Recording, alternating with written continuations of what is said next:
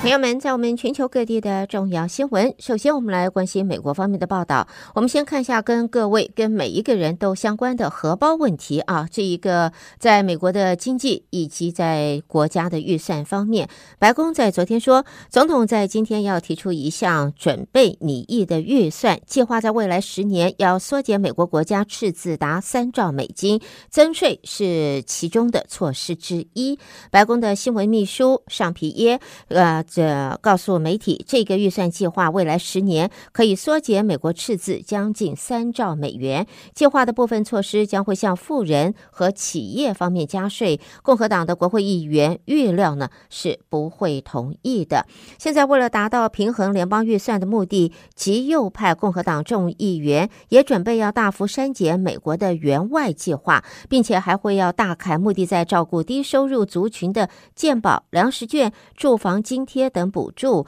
在现在媒体说，共和党正在努力整合党内不同派系，期盼可以兑现共和党对选民喊出降低政府支出的承诺。总统拜登今天要公布预算提案，共和党阵营已经摩拳擦掌，做好准备，将会以膨胀还有误导来作为抨击拜登预算的基调。共和党将会在今年春天稍后公布共和党版本的预算方案。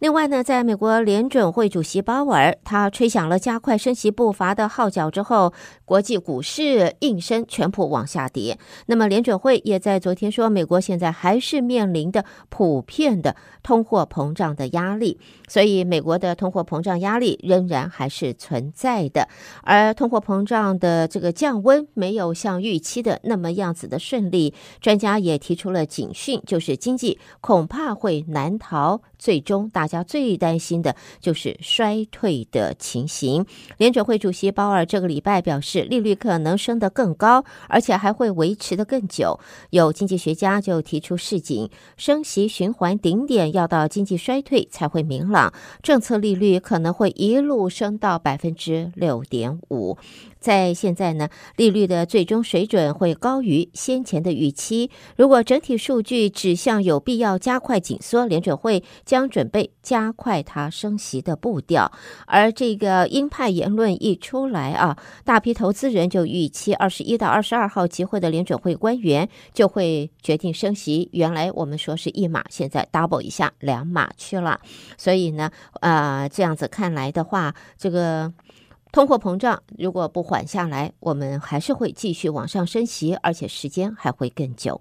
接着呢，我们再看到的就是美国的情报部门在日前的报告当中指出，美国日益忧心中国利用它在全球供应链的主导地位，作为提升政治和军事力量的额外武器。由美国国家情报总监发表的年度威胁评估报告里边表示，中国已经利用它对供应链的主导优势，迫使外国企业和国家转移技术与智慧财产。同时，也认为在中国方面也运用这种经济实力和军事呃的力量，确保在区域和全球的影响力。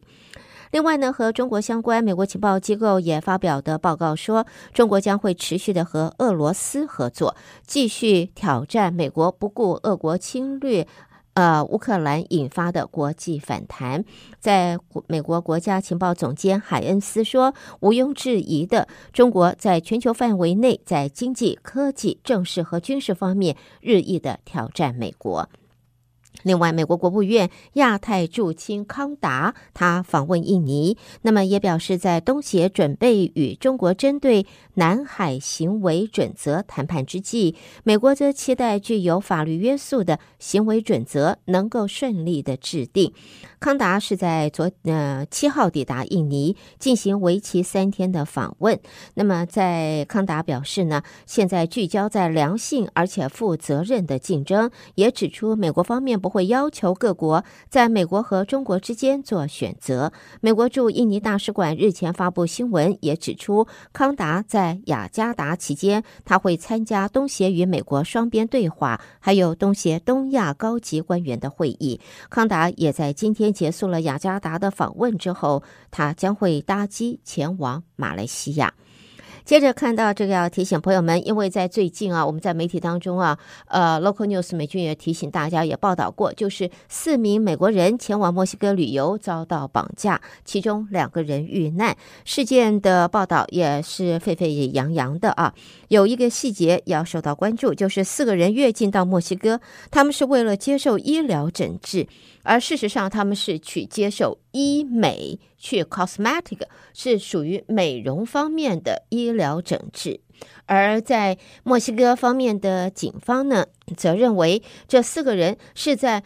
呃最不应该的时候碰到了最不应该的人，在最不应该出现的地点，所以呢，天不时、地不利、人不和的情形下，结果这四个人是在。当地双方当地的黑道啊帮派在交火的情形下，四个人闯入了洞的中间，很不幸的天不不是天时地利人和，天不呃天不时地不利人不和的情形下，在错的时间到错的地方碰到了错的组织，在美国方面也发出了警讯，就是呢一定要特别的注意，在境外医疗的问题要。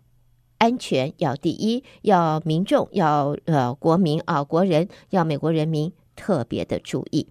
好，在美国新闻方面呢，我们下边也看一下华盛顿的报道。这个是共和党重量级的参议员，这是麦康奈。在昨天出席私人晚宴时绊倒了，现在住院治疗。其实一般来讲，摔个跤没什么大事，没不需要大惊小怪。但是麦康奈已经高龄八十一岁了，所以这位来自肯塔基州的呃共和党的参院领袖，二零零七年就担任这个领袖的职位。他在多个立法议题上，他也是拜登总统的主要对手。八十一岁的高龄摔个跤住院，这。引起大家外界的密切的关注。最后则看到呢，专注于加密货币的，这是 Silvergate Capital Corp。他在昨天说，不堪加密货币交易所 FTX 破产的拖累，他旗下的 Silvergate Bank 将会结束营业。Silvergate Capital Corp 的股价盘后已经闻讯暴跌了百分之三十五。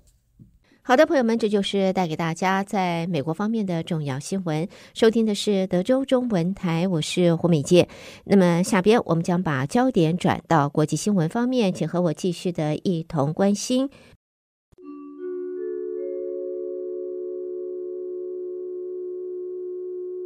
首先看一下，在法国，相信法国总统马克宏啊会非常的开心看到这样子的结果。法国参议院在今天上午投票赞成，把法定的退休年龄由六十二岁往上提高到六十四岁。这是总统马克宏他的年金改革计划的第一次胜利。这项年金改革计划已经引发了全法国各地的抗议和罢工。法国参议院预计在这个礼拜稍后会批准改革法。按其他的条款，然后这个法案下个礼拜会提交参议院和国民议会，也就是法国的下议院，两院议员共同组成的调解委员会，以便达成共识。另外呢，在这个土耳其方面的这个呃。地震啊，我们知道造成了五百多人死亡。在现在，欧洲复兴开发银行也在今天宣布，将在未来两年在土耳其地震灾区投入最多十五亿欧币。总部位在伦敦的这个开发银行声明中说，它的应应措施包括了向当地银行提供六亿欧币信贷额度，用在土耳其南部直接受地震影响的企业和个人。在联合国七号说，二月六号发生的毁灭性地震和余震，单单在土耳其就已经造成超过一千亿美金的损失了。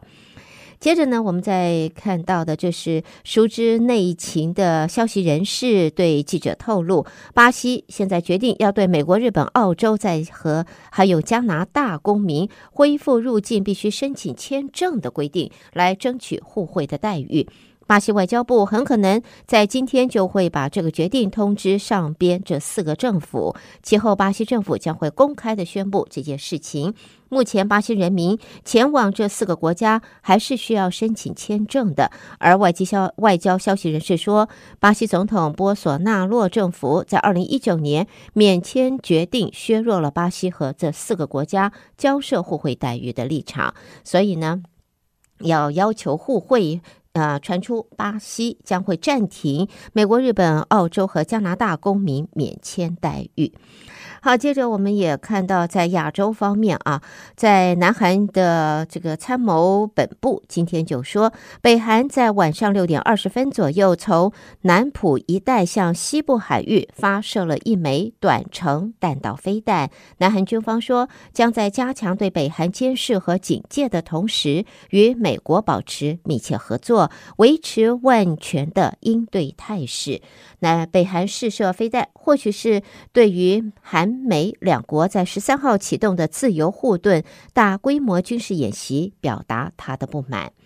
另外呢，在这里也看到，在这个日本内阁官房长官松野博一宣布，韩国总统尹锡瑞三月十六号起将会访问日本两天，并且还会和日本首相岸田文雄举行领袖会谈。韩国总统府也宣布了，尹锡瑞将会协同夫人出访，此行也是会成为尹锡瑞上任之后的首度的日本访问。这一次是尹锡悦二零二二年五月上任之后的首度日本行，而日本首相岸田上一次和尹锡悦举行领袖会谈，是在去年十一月在柬埔寨举行的东协加三的峰会。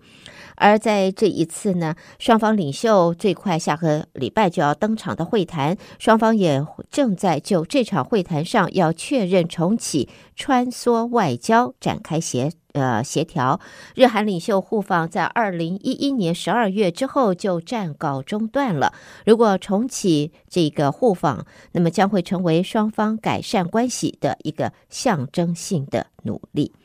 好的，朋友们，带给大家这是在国际方面的重要新闻。你收听的是德州中文台，我是胡美健。在美国和国际新闻之后呢，我们要在这儿稍微休息一会儿，稍后我们再和听众朋友一同关心，将是来自两岸方面的重要消息。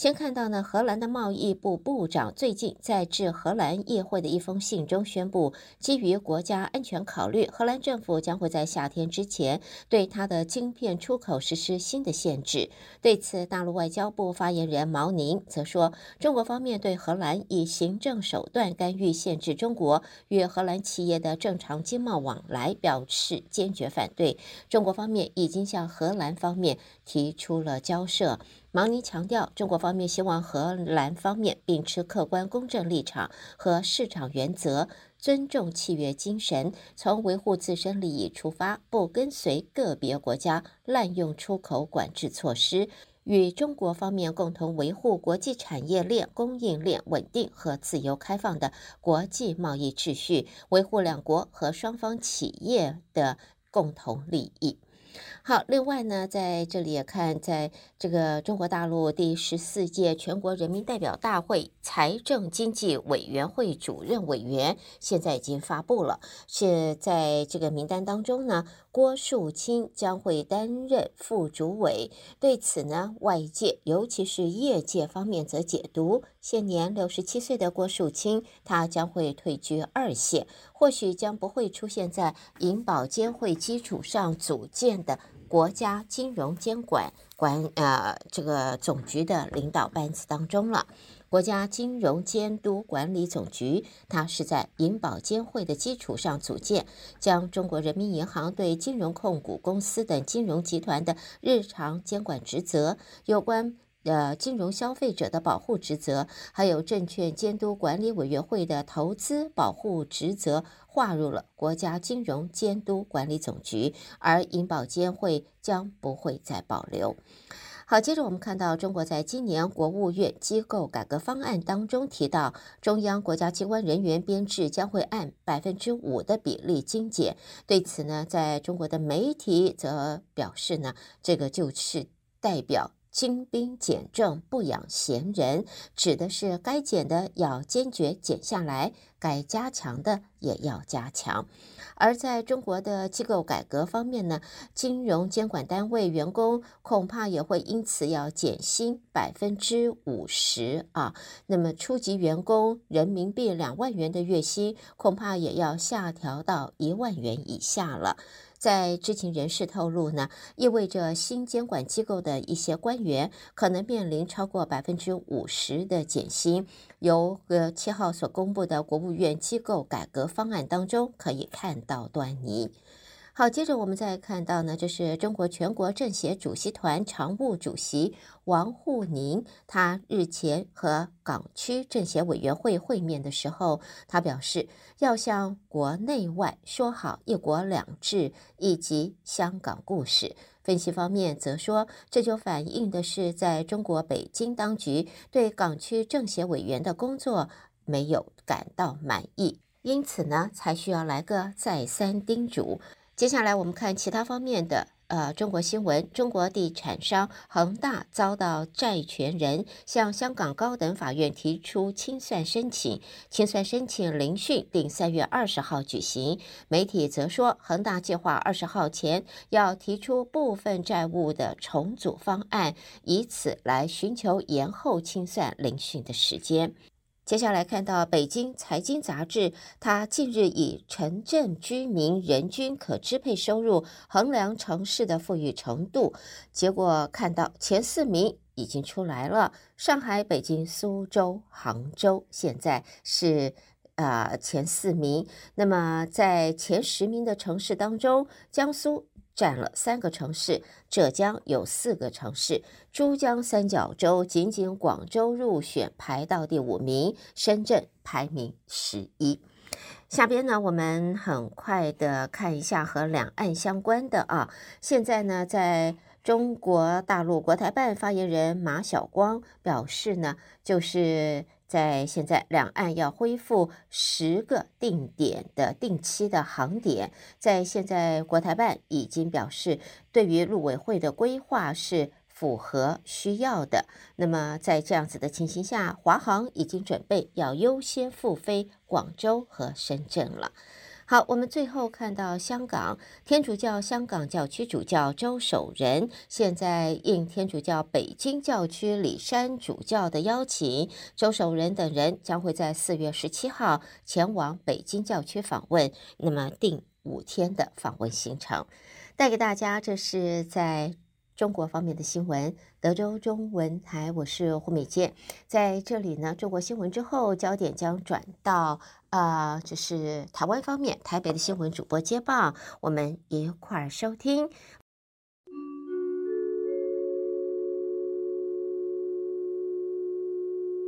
德州的听众朋友们，早安，我是中央广播电台陈子华，现在提供给您台湾今天的相关消息。陆委会在今天宣布恢复两岸空运客运航点，分别是深圳、广州、南京、重庆、杭州、福州、青岛、武汉、宁波、郑州。陆委会表示，选择这十座的城市是基于商务交流、旅运优先、台商密集地区优先、航点区域逐步扩大、双方业者营运能量以及航班横平等原则。另外，在评估之后，认为有需求但是尚无条件恢复定期航班的航点，分别是沈阳、无锡、海口、长沙、西安、济南、合肥、南昌、天津、温州、大连、桂林、徐州。政府规划开放包机申请。陆方在日前曾经提出恢复十六个航点建议，我方这次大部分都有采纳或者是改列包机。因为疫后两岸交流的恢复以及秩序维护需要双方共同努力，希望可以在恢复航点基础上，逐步的增加双方善意跟良性的互动。另外，行政院长陈建仁表示，疫后两岸交流的恢复跟秩序的维护，需要双方相互展现善意，也希望在恢复航点的基础上，逐步增加双方善意跟良性的互动。外媒报道指出，美国联邦众议院议长麦卡锡证实，在今年将会在美国跟蔡英文总统会面。外交部表示，总统出访邦交国以及相关过境安排都有按照惯例进行，若有确定讯息就会对外说明。另一方面，中国外交部说，严重关切蔡总统过境美国计划，已经向美方提出严正交涉，并且要求澄清。还称坚决反对台独分裂分子头目以任何名义、任何理由窜美。外交部北美司司长徐又典回应媒体询问时，对此回应指出，中华民国台湾从来不是中华人民共和国的一部分，这是常年存在台海两岸的历史事实跟现状。中国无权对我跟各国交往互动指指点点。蔡总统是中华民国台湾的元首，不容中国恶意污蔑。中国的发言罔顾事实，且有失国格。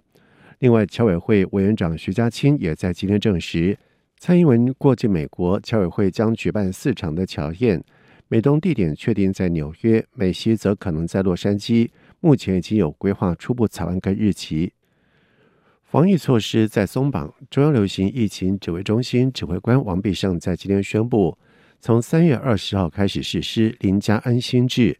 ，COVID-19 轻症免通报、免隔离，最多采取十天自主健康管理。外出建议全程佩戴口罩，避免聚餐聚会。而相关的指引无法则，配合零加 N 的新制，从三月二十号开始，入境的民众零加七自主防疫以及确诊者同住家人零加七规定，也将一并的取消。也就是届时将只剩下确诊者仍有零加 N 的防疫措施，而王必胜在今天宣布将实施轻症确诊者免隔离新制。外界关切原定在五月将 COVID-19 由第五类法定传染病改为第四类的时程是否会提前？对此，王必胜表示当然有可能。同时，王必胜也强调，这是全世界的防疫趋势，短期内若没有出现新的变异株，即便是疫情有所反弹。我国防疫措施应该也不会再走回头路，而 COVID-19 确诊轻症零加 N 新制将从三月二十号上路，取消强制隔离，改采自主健康管理，建议有症状时在家休息。而中央流行疫情指挥中心发言人罗益军也在今天表示，指挥中心已经和军工教劳主管部门开会讨论过，盘点出各类对象适用的价别。各单位皆建议采认快筛阳性证明，如照片即可请假，不需医师开具的诊断证明。南部水情吃紧，行政院长陈建仁今天在行政院会当中表示，因为前瞻基础建设的规划以及提早启动的抗旱措施，至今才能够维持高雄、台南的民生以及产业用水。行政院代理发言人罗秉成转述说。如果不是因为有这些前瞻基础建设以及各项及早启动的抗旱措施，今年二月七日的高屏溪流量已比二零一五年时还低。在二零一五年，当时我们已经宣布进行红灯分区轮流供水，而现在我们不仅还能维持高雄、台南的民生用水，产业用水也没有问题，这都在在证明。前瞻基础建设的效益有助提升台湾整体的抗旱韧性。陈建仁并且表示，目前正是抗旱的关键时刻，为了在强化供水，行政院会大力支持新竹以及台南的海淡厂，让未来用水减少对降雨的依赖，又为枯水期提供稳定保险的水源。陈建仁也请国发会加速的审议经济部提出的二零二三年稳定南部供水抗旱计划。他也呼吁未来降雨不确定性仍高，请民众共体时间，配合抗旱措施，落实节约用水，全民齐心共度难关。前监察院长王建煊宣布参选二零二四年的总统，并且指称当选总统之后立刻关前总统陈水扁以及枪决死囚。对此，法务部长蔡清祥在今天表示，目前还有三十八名的死囚申请大法官释宪，一切程序还在进行当中。死刑犯的执行，只要法令程序完备，法务部一定会依法执行。他说：“目前是仍然是三十八位。那现在因为呃有部分申请再审，啊，然后有全部几乎都申请大法官的释宪。那一切程序都还在进行中。如果释宪有了结果，啊，一切法律程序完备的话，法务部就会一定会依法来执行。”另外，国民党立委王鸿薇质询时追问，法务部从二零二一年之后就没有再执行过死刑，今年是选举年，会执行死刑吗？蔡清祥说，他在法务部长任内曾经执行过死刑，执行死刑跟选举无关，只要法律程序走完，他一定会执行。竹联帮仁堂名人会以及旭人会日前在五星级饭店举办春酒，现场停放了多辆的超跑。还有一百七十位旗袍辣妹迎宾，春酒高调奢华的画面引发了立委的关切。警政署在八号晚上针对了名人会、炫会等黑帮，在北北基桃宜的维视经营据点以及依附行业扩大临检扫荡。行政院长陈建仁今天在行政委会当中表示，黑道帮派高调的举办大型宴会，引发社会观感不佳。对这种嚣张、公然挑战公权力的黑道分子，他请警政署要求各级检察机关主观亲自的督导，立即采取有效对策加以遏制。行政院代理发言人罗秉成转述说：“针对黑道帮派常聚集的处所，加强扩大临检盘查，执行扫荡。”对其所经营的营运场所，应积极运用第三方警政策略，持续行政查查、征收不法行为，掌握其危害社会治安的各类犯罪事证，以组织犯罪简速法办，快速打击、严查严办。同时，陈建仁也指示，法务部请高检署统领检察官，同步加强检肃组织犯罪侦查作为。也请各机关积极认识，展现政府维护治安的决心，让不法帮派分子有所警惕。海军原本定在本周在竹围渔港演练两栖登陆，虽因故延期，却仍派出了部队在近海演练测试，显示严守中共犯台红色沙滩的战略重要性。而就在积极强化战备之际，海军却爆出了两起枪支遗失的军纪丑闻。引发了朝野立委质疑军纪掉漆的声浪。民进党立委王定宇强调，弄丢枪支是极其严重而且不可原谅的错误。他更直指，这不只是军纪的问题，更直接影响到社会治安。他说：“海军陆战队是我们国家的精锐部队，在新训中心竟然发生手枪被模型枪调包，那在我们的作战单位竟然发生 T 九幺的枪机。”被偷走哈，掉了两个哈，这种事情除了是军中的纪律问题以外，更直接的影响到社会的治安。而海军校准部则是强调，两起的案件都已经成立了专案小组，并且主动移送司法侦办。海军陆战队指挥部也进一步的表示，已经统领所辖单位全面实施枪械的清查，加强内部管理以及泄弹爆材的管制，并且引为案例宣导。严防类似情况再度的发生。以上就是今天台湾的相关消息，提供给听众朋友。接下来把时间交给主持人。